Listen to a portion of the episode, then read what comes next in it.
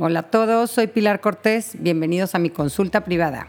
En este episodio vamos a hablar de esas etapas en las que se deteriora la relación con alguno de nuestros hijos, a veces por cambios en ellos, otras veces por cambios en nosotros o en el entorno, y vamos a explorar estrategias para reencontrarnos nuevamente, fortaleciendo la relación de apego seguro. Te invito a escuchar y en el proceso tal vez aprendas algo sobre ti y sobre los demás. En esta ocasión vamos a escuchar el caso de Mariel, que nos cuenta lo siguiente. Te escribo porque siento que de un tiempo para acá la relación con mi hijo de 8 años está súper deteriorada. Siempre habíamos tenido una relación muy buena, pero a raíz de la pandemia cada vez peleamos más. Todo el tema de la escuela en línea nos provocó mucho estrés. Yo prácticamente me convertí en su maestra revisándole las tareas, regañándolo porque no se conectaba a tiempo a sus clases, porque iba retrasado en la lectura. Fue muy desgastante. Ahora que volvieron al colegio presencial, ya cambió esa situación, pero la relación se quedó dañada. Hace unos días que peleamos porque no quería meterse a bañar, me dijo que yo era una bruja que solo quería amargarle la vida. Y de verdad creo que así me ve y así me siento con él, pero no sé cómo frenar este espiral negativo en el que caímos. Lo noto triste, enojado. El otro día lo escuché decir, soy un tonto, todo me sale mal. Creo que esta situación ya le está afectando su autoestima. Quiero volver a llevarnos como antes, pero no sé por dónde empezar. Lo siento súper a la defensiva y la verdad yo también estoy con la mecha muy corta y con muy poca paciencia. ¿Qué me recomiendas?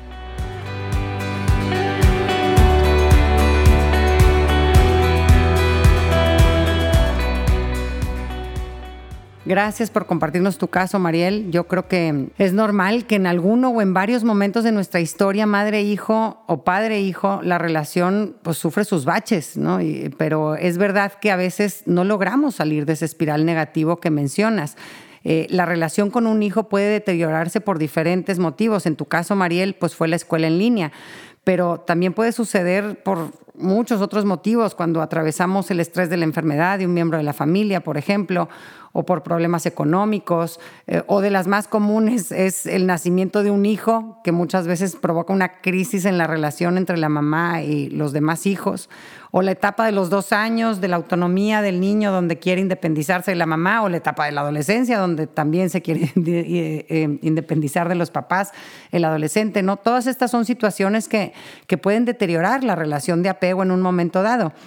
Y es parte de la danza natural de la relación de apego cuando evolucionan.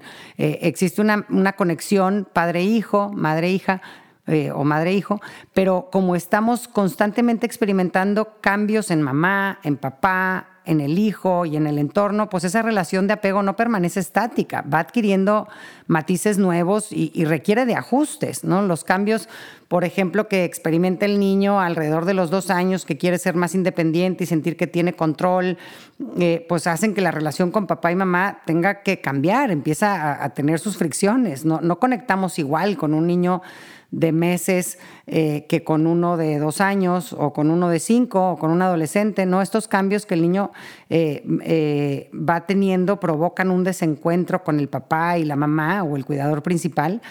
Y porque ya necesito otras cosas de él, ¿no? o de ella. Necesito más libertad, necesito yo tomar algunas decisiones, pero, pero también te necesito cerca, pero ayúdame a manejar estas emociones tan fuertes, ayúdame a recuperar mi calma, enséñame dónde hay peligros. Y, los cambios en el entorno también afectan las relaciones padre-hijo, como en tu caso cuentas, Mariel, pues una circunstancia te obligó a asumir responsabilidades que antes no tenías con tu hijo y eso provocó un desequilibrio y un desencuentro en su relación. Eh, por estudios sobre relaciones sanas sabemos que necesita haber un equilibrio de cinco interacciones positivas por cada negativa. Fíjate bien, o sea, lo, lo, grueso que está esto, o sea, no, no, cuando hay menos, o sea, cuando hay tres interacciones positivas por cada negativa, se ha visto que la relación está deteriorándose, está en peligro de romperse, ¿no? Este, creo que en la situación en la que estás, Mariel, puedes ver clarito que, que pues no, existe este equilibrio de 5 a 1 en tu relación con tu hijo, ¿no? Que, que seguramente ya está viciado y está generalmente en las interacciones, eh, son correcciones, son amenazas, son este, reclamos, ¿no? Y, hay que trabajar para darle la vuelta.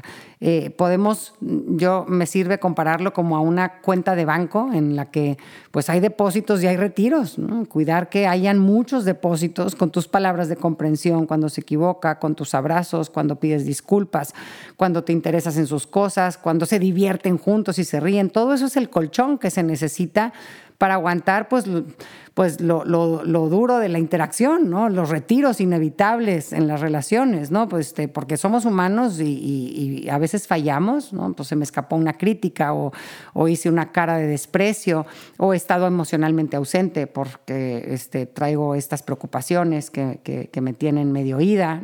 Eh, eh, para que un trago amargo en la relación no la deterioren, deben de haber estas cinco interacciones positivas, este, este cinco a uno, ¿no? Entonces, teniendo eso en cuenta, eh, eh, eso es como un buen termómetro para, para ver cómo vamos y cómo estamos en nuestras relaciones este, con nuestros hijos.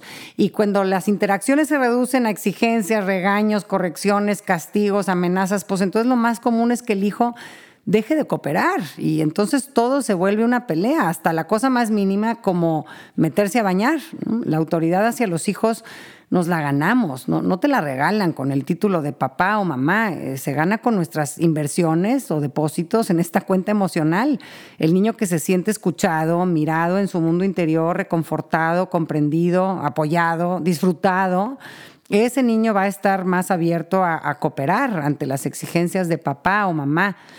Eh, un, problema bien común que enfrentamos cuando está deteriorada la relación es que pues, se nos van quitando las ganas de trabajar en la relación porque nos desenamoramos. Digo, suena muy fuerte, este, pero, pero y nos desenamoramos los dos, el hijo y la mamá como dices en tu mensaje, Mariel, que sientes a, tu hijo eh, este, que está como a la defensiva y que tú también estás con la mecha muy corta, ya alucinas al huerco, la verdad, pues ya lo tienes atravesado, ¿no? A ti eh, este, se te han secado los sentimientos de amor y es normal ante tanta negatividad. Eh, también de los hijos podemos desenamorarnos. El hecho de que haya salido de tu panza, pues no quiere decir que estás destinada a babear por él o tener sentimientos de amor hacia ese hijo toda la vida, ¿no? La relación padre-hijo también debe de cuidarse, debe de evolucionar y debe de alimentarse, e irse ajustando a los cambios, ¿no? Por eso, para recuperar estas ganas de volver a amar, hay que empezar a amar sin ganas. Así es, ¿no? Aunque no te nazca, aunque prefieras irte con otro hijo que te provoca más satisfacciones, no. Es ahí, con ese hijo que tienes atravesado, es ahí donde hay que sembrar eh, eh, si después queremos cosechar, ¿no? Implica un, un, esfuerzo del adulto por reencontrarse con el hijo, ¿no? Estas interacciones positivas las necesitan los dos para reenamorarse, él de ti, tú de él. Tenemos que ayudarle a tu hijo a acordarse que, que no eres una bruja eh, y, y, podrá insultarte tu hijo, pero la verdad es que él en esta dinámica tóxica también se está odiando a sí mismo, ¿no? Dices en tu mensaje, Mariel, que lo notas triste, enojado y que lo escuchaste decir, soy un tonto, todo me sale mal. Y es que cuando la relación mamá-hijo se fractura, el niño generalmente deduce que, que, mamá debe de estar bien, porque yo soy quien debe estar mal. A ver, a esa edad de tu hijo, pues tú eres Dios, ¿no? O sea, ¿qué fregado se le va a ocurrir al niño que lo que pasa es que su mamá está muy estresada y se siente incompetente como maestra? Pues nunca, ¿no? O sea, no, no puede comprender esa situación o tu problemática interior, ¿no? Y por otro lado, también es una estrategia de supervivencia, pensar que mamá está en lo correcto, eh, porque si mamá está mal, pues nos hundimos todos porque ella es la que maneja el barco. Así que aunque tu hijo te grite que eres una bruja, en el fondo es común que, que lo que el niño sienta de verdad es que él es un brujo, feo, tonto, porque no, no está siendo capaz de despertar sentimientos de amor en sus adultos importantes y se siente mal consigo mismo, ¿no? Al verse reflejado en ti, se ve como, como una carga, como una preocupación y, claro que esto afecta su autoestima ¿no? y, su comportamiento. Cuando sienten que ya se espera de ellos ser una desilusión, pues van y cumplen con ese guion. Los niños que más necesitan de nuestro amor incondicional son los que peor lo piden, con insultos, con reclamos, con quejas constantes, con reproches. Eh, a mí me, encanta cómo lo puso un psicólogo investigador muy importante en los años 60, eh, Yuri Bronfenbrenner. después de varios estudios observando el desarrollo de los niños a lo largo de los años, él concluyó, todo niño necesita por lo menos de un adulto que lo ame con locura. Me encanta. Todo niño necesita por lo menos de un adulto que lo ame con locura. Y eso somos los papás para, para, eso, para ese niño, que sea capaz de ver su belleza aún en su momento pues más gacho este, en, una etapa difícil o en un entorno difícil, ¿no?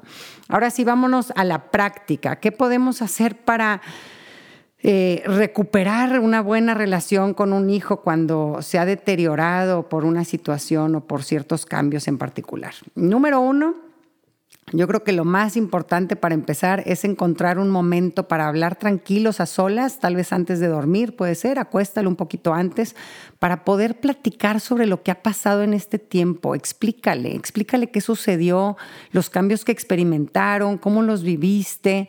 Eh, pídele perdón por tus errores en ese tiempo, por lo que no le diste y que él necesitaba. O sea, piensa que él, pues tal vez no lo ve tan claro como tú, que, ah, pues sí, es que vino la pandemia y entonces él, no, él no lo entiende y necesita y le va a hacer mucho bien que lo ayudes a, armar estas piezas y a que le haga sentido, ¿no? Y, tú asumir responsabilidad de que, de que esta relación eh, se haya deteriorado. Dile, pues yo estaba muy estresada por todo el tema del coronavirus, con miedo, sintiéndome torpe y sin herramientas en el trabajo de maestra, no sé ser maestra y mamá al mismo tiempo.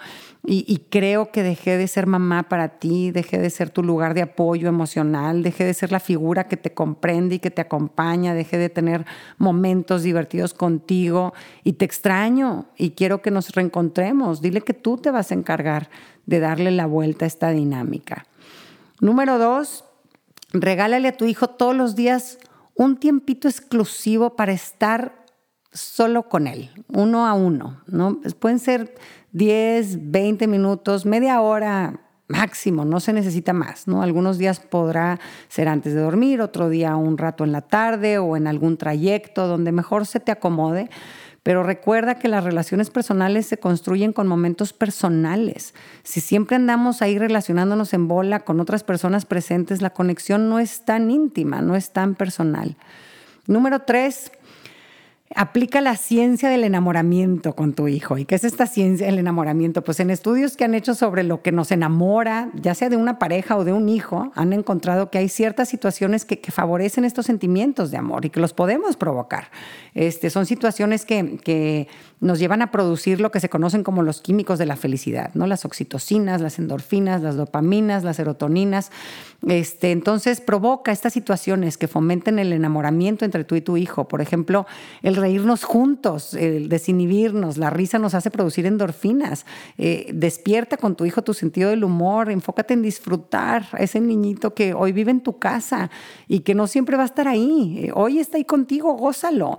Eh, inventen canciones chistosas, hagan rimas con la palabra popó. Vaya, es bien fácil hacerlo reír a esa edad y súper necesario para mantener encendido ese fuego de los sentimientos de amor.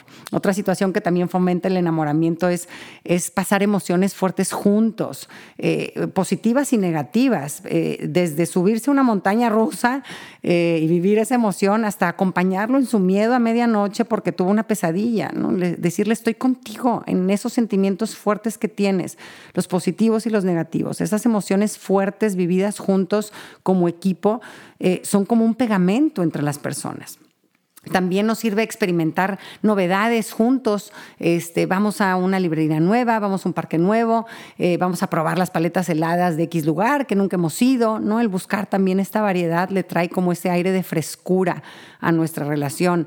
Eh, el contacto físico eh, también sabemos que fomenta los sentimientos de amor y nos hace producir las oxitocinas maravillosas que nos hacen sentir conectados, amados, los abrazos, cosquillitas, el piojito, el masajito. Todo esto nos enamora, provócalo para que suceda y que vayas viendo cómo van floreciendo estos sentimientos de amor, de alegría, de compasión y que van disminuyendo los sentimientos de rechazo, de fastidio, de preocupación o de miedo.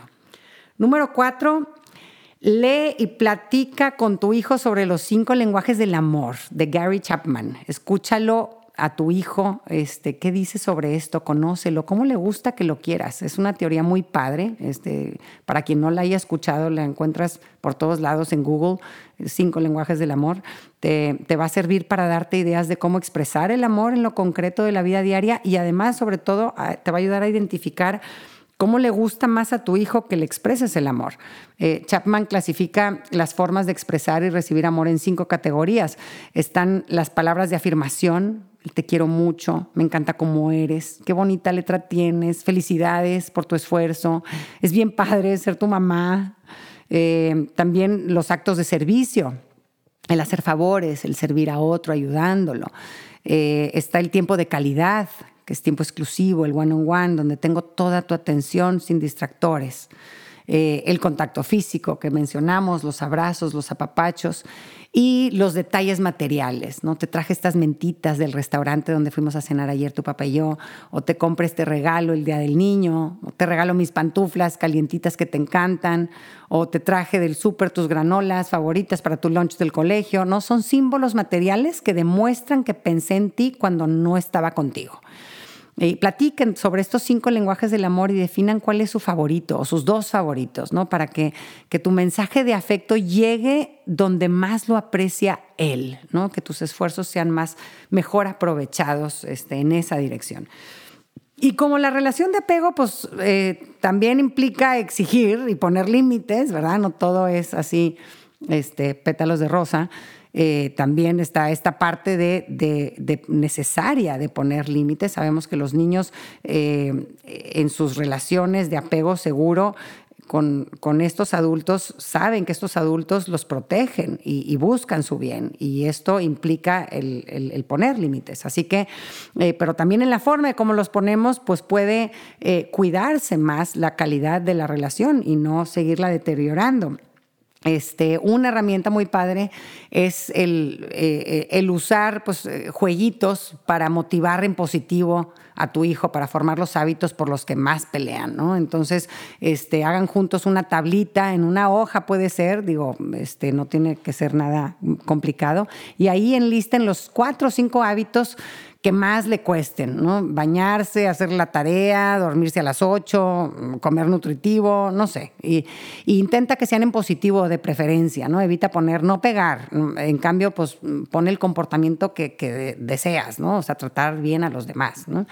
Y, y, al final del día revisamos juntos cada uno y el que cumplió le ponemos una estrellita, nada de caritas tristes ni tachitas, ¿no? No, solo hay o no hay estrellita, punto. Y así cada día, ¿no? Cuando junte por decir siete estrellitas de un hábito en concreto, pues se gana una moneda, ¿no? Yo con mis hijos usaba esas monedas de juguete doradas de plástico y eran, bueno, wow, ¿no? Entonces, este, ahí iban acumulando este, sus estrellitas y juntaban suficientes estrellitas y entonces pues ya es una monedita, ¿no? Y los premios eh, los definen entre todos. Eh, eh, se recomienda también que eviten que sea los premios que sean comida propiamente o juguetes, ¿no? O dinero, ¿no? Este, que sean más bien experiencias padres, ¿no? Como ir al cine, hacer una fogata en el jardín y, cenar hot dogs, o dormir en el cuarto de papá y mamá, o hacer movie night, o cenar en la tele, y, le puedes poner diferentes valores a cada premio, ¿no? Por ejemplo, pues ir al zoológico, pues, pues ese cuesta cuatro monedas, ¿verdad? Tuviste que completar este, siete estrellitas de, diferentes hábitos, ¿verdad? Entonces, pues ya te alcanza tus cuatro monedas, ¿no? O, por hacer galletas y decorarlas una tarde, pues eso son dos monedas. O que mamá nos lea cuentos media hora, este, o desvelarse el viernes, pues esa es una moneda, etcétera, ¿no? Este, ahí le vas buscando como esas cantidades y lo haces todo un juego así como, pues divertido y dinámico, ¿no? Este chart puede puede ser para algunos niños una buena herramienta para formar hábitos a partir de los cuatro años hasta los once, más o menos, es cuando mejor funciona, ¿no? Y cuando hay varios hermanos en, este rango de edades, eh, cada quien pues tiene sus, retos particulares en los que trabajar, no tienen que ser iguales, eh, porque pues puede haber uno que no le cuesta bañarse, pero pues sí le cuesta vestirse solo en las mañanas, por ejemplo, ¿no? Entonces, pues ese cada quien según eh, lo que más le cuesta o en lo que tiene que trabajar para formar el hábito, ¿no? Este, y le ponemos un tiempo límite a esto, ¿verdad? No vamos a estar con el chart este, pues, todo un año, Pues vamos a decir, pues vamos a usar, el chart pues estos dos meses, ¿no? Y, de ahí este, eh, pues le ponemos un fin, ¿no? El chiste aquí es acostumbrarnos a formar un hábito, este, y cuando manejamos la disciplina con juego y con humor, las cosas siempre fluyen más bonito, ¿no? Y, en este caso, la autoridad se vuelve el juego, no tú, ya, ya, no recae en ti todo el cumplimiento de la ley y te quita un poco ese peso de, de estar correteando o corrigiendo niños, ¿no? Y por último, otra herramienta valiosísima para ejercer la disciplina sin ser la bruja maldita del cuento son las juntas de familia. ¿no? Estas juntas eh, semanales son una chulada para ayudarnos a manejar los problemas que, pues, que normalmente surgen en la dinámica familiar y nos ayuda a hacerlo como en un espacio donde todos estamos tranquilos y podemos dialogar y explorar soluciones entre todos. Eh, pueden participar niños de cuatro o cinco años en adelante eh, y pues según sus capacidades ya pueden ir tomando responsabilidades, como uno pues va leyendo los pasos a seguir, otro va tomando nota. Este, esta junta puede ser, pues no sé, el sábado o el domingo, ¿no? Poner una botanita para hacer así el ambiente más acogedor. Y tiene una estructura muy padre que, que ayuda a que todo fluya. Y ahí les va.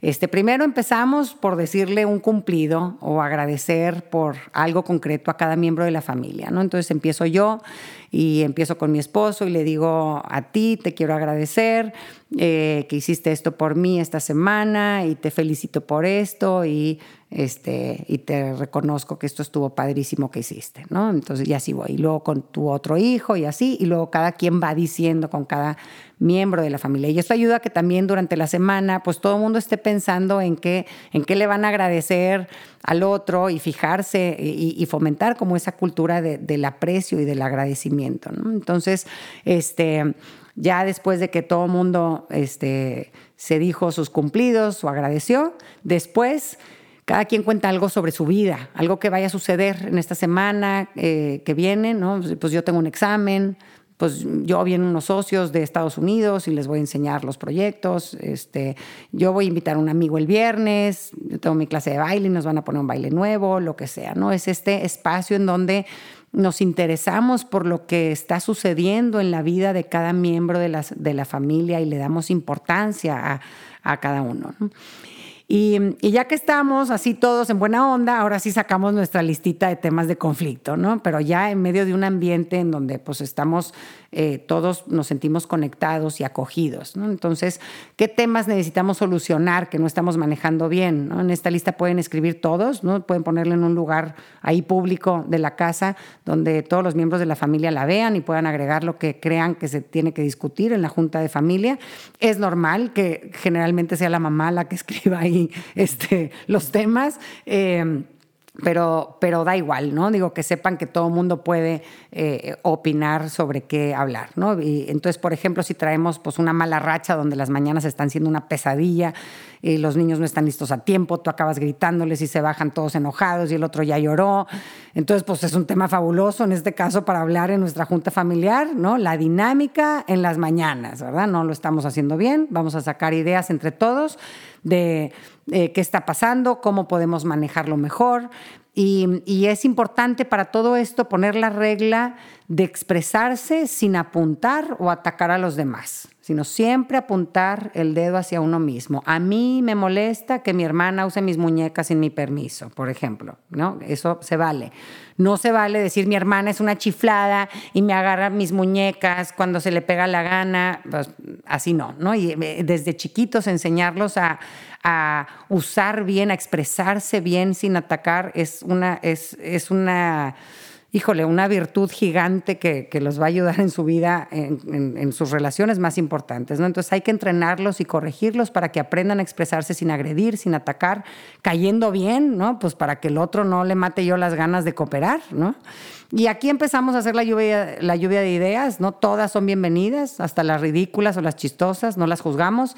Este entre todos vamos a ir compartiendo ideas. ¿no? Y aquí mi hijo dijo una vez, tendría como siete años, con respecto a las dinámicas de la mañana, ¿verdad? Que no estaban fluyendo bien.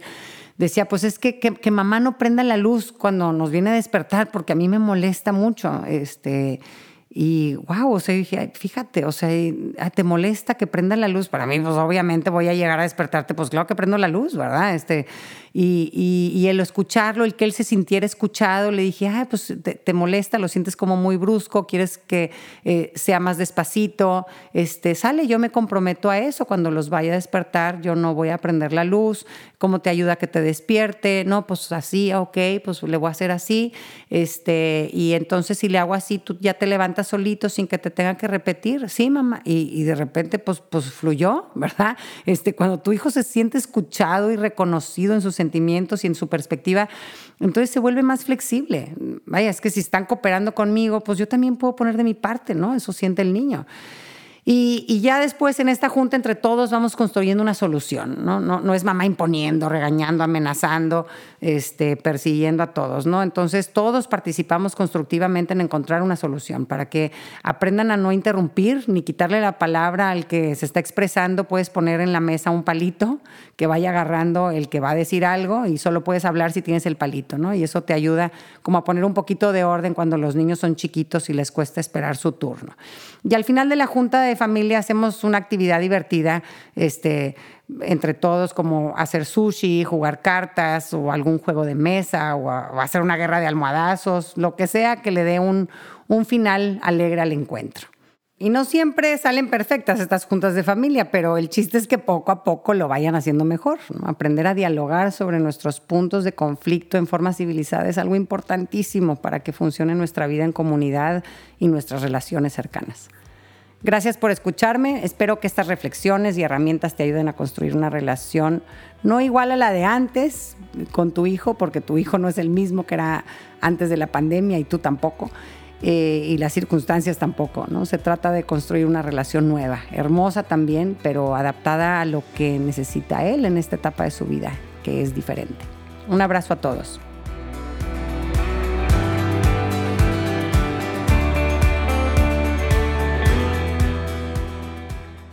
Gracias por acompañarme. Ojalá que hayas recibido a través de este podcast, aunque sea un poquito de luz.